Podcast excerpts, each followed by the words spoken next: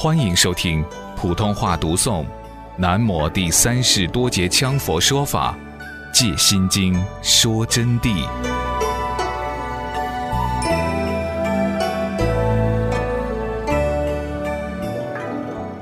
行者当明，凡正法佛陀之教，皆不可互谤。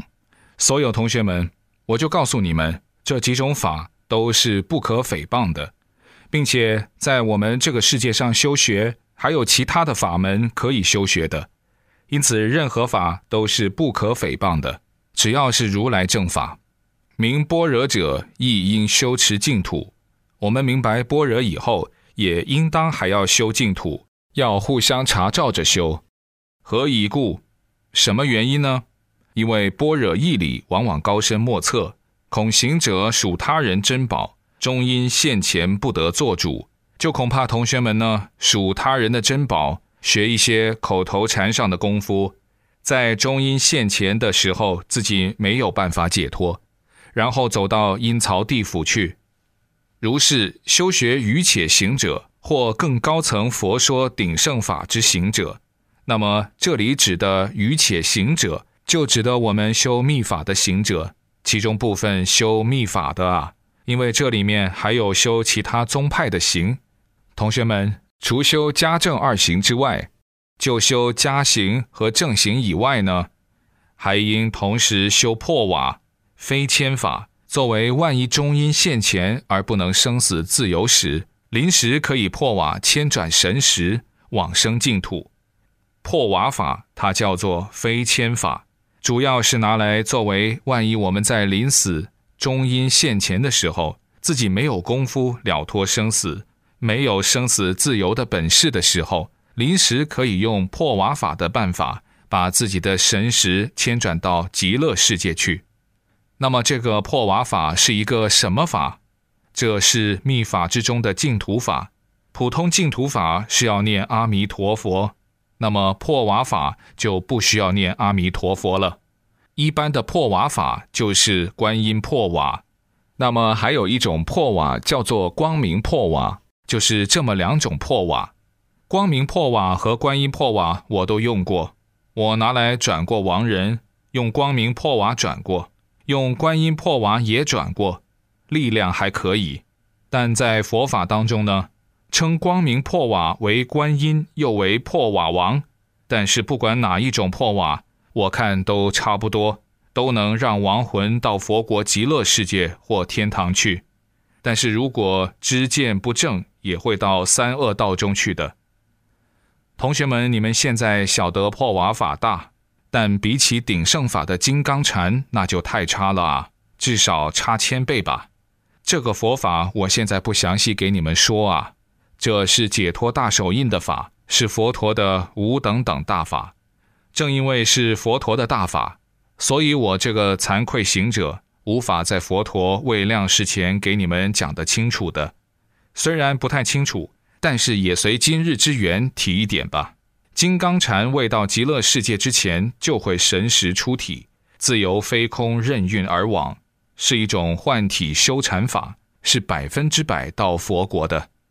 因此呢，净土跟这个般若。他们是不同层次的两个度生的法宝，他们之间的关系是依互而成的，互相依存的，互不应缺，更不可谤两者的差别，甚至于三者、四者、五者、六者的差别，不可诽谤禅宗，也不可诽谤华严、法相、云门、曹洞等等诸宗派，只要是佛建立的佛法的宗派，我们都应该尊重，不能互谤。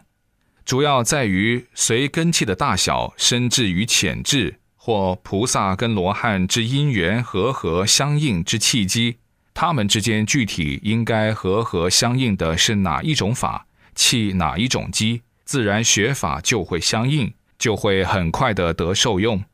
现在有人说密宗破瓦法是不可信的，这种情况有很多人呐，就说密宗破瓦法根本不值得信。那么，我认为这是个最大的错误。为什么说它是最大的错误呢？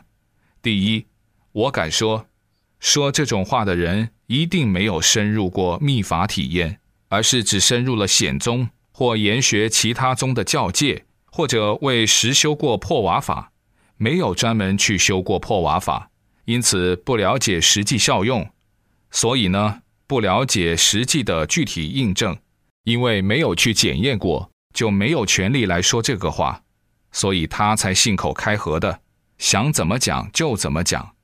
讲这类话的人有大德，有宗派的祖师都说过这个，但是我们不要跟他们一样的。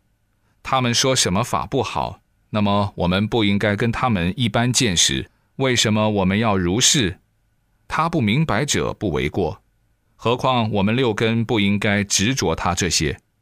总有一天，正如我给你们讲的，他们还要来学这些法的嘛？这就是自然现象嘛。比如修密宗法的人，几经转世后，最终还得步入解脱大手印修法，否则要开真正的五明圣智，只能空口说假话。要实证限量镜是不可能的。如果不这样，北京的一环路就穿不过去。要进北京城，必须要走那个路啊！这是一个阶段，一个过程啊。正如我们从成都要到新都。那么你非得从那个公路上走啊？法摆在那儿，就是表不同层次要正取佛的那个位子的不同相应行所而所立的法义，也是解脱成圣成佛的必然规律，也可以说是佛对因果照见的结果。这就是佛立下来的珍宝。密法在释迦世尊的时候，有人说没有，怎么没有呢？释迦世尊的儿子罗侯罗嘛，他的亲生儿子就是学密的嘛，密行第一嘛，只能说其他的弟子没有教嘛，因为他的儿子在他身边处得久，好教育，所以随时教他密法就可免他乱说。当然还有其他的因缘，这是只有世尊才知道。因此，罗侯罗是密行第一，但是佛陀教的密法。与西藏传的密法有不同之处，佛陀教授的是纯正佛属派的经源，佛属派也就是在无宗派之分的纯正佛教佛学佛法，只属于佛的教法。那么后来密法又传下来，成就的人已经够多的了，就是说各个法都有各个法的成就，但是也有迷信的秘法，我们不可相信它。也有假秘法，我们不可相信它；也有所谓的政治性的秘法，我们不可相信它。什么土司王爷所遗留下来的，他们的亲属们所谓的活佛、法王、尊者，实际上搞政治一套。这种活佛的法，我们不可相信它。我们要相信善良的行说、善良的法义、真正的佛法，符合教义的秘法。对掺杂地方民族鬼神综合的秘法要慎重，也要择其善者，行其佛意而为之。